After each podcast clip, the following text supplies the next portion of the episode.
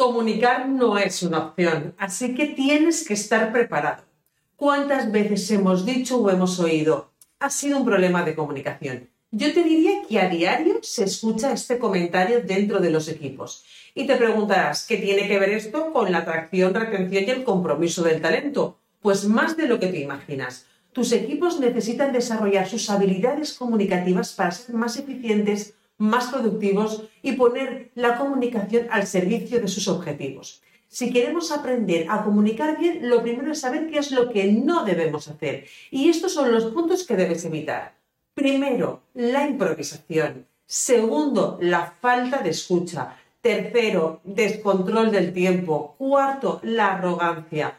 Quinto, no saber comenzar ni terminar. Sexto, descuidar la información no verbal. Séptimo, el déficit o el exceso de emoción. Ahora deberías ser autocrítico. ¿Cuáles son tus áreas de mejora? ¿Te gustaría que profundizáramos en cada uno de estos errores? Pues te leemos en comentarios.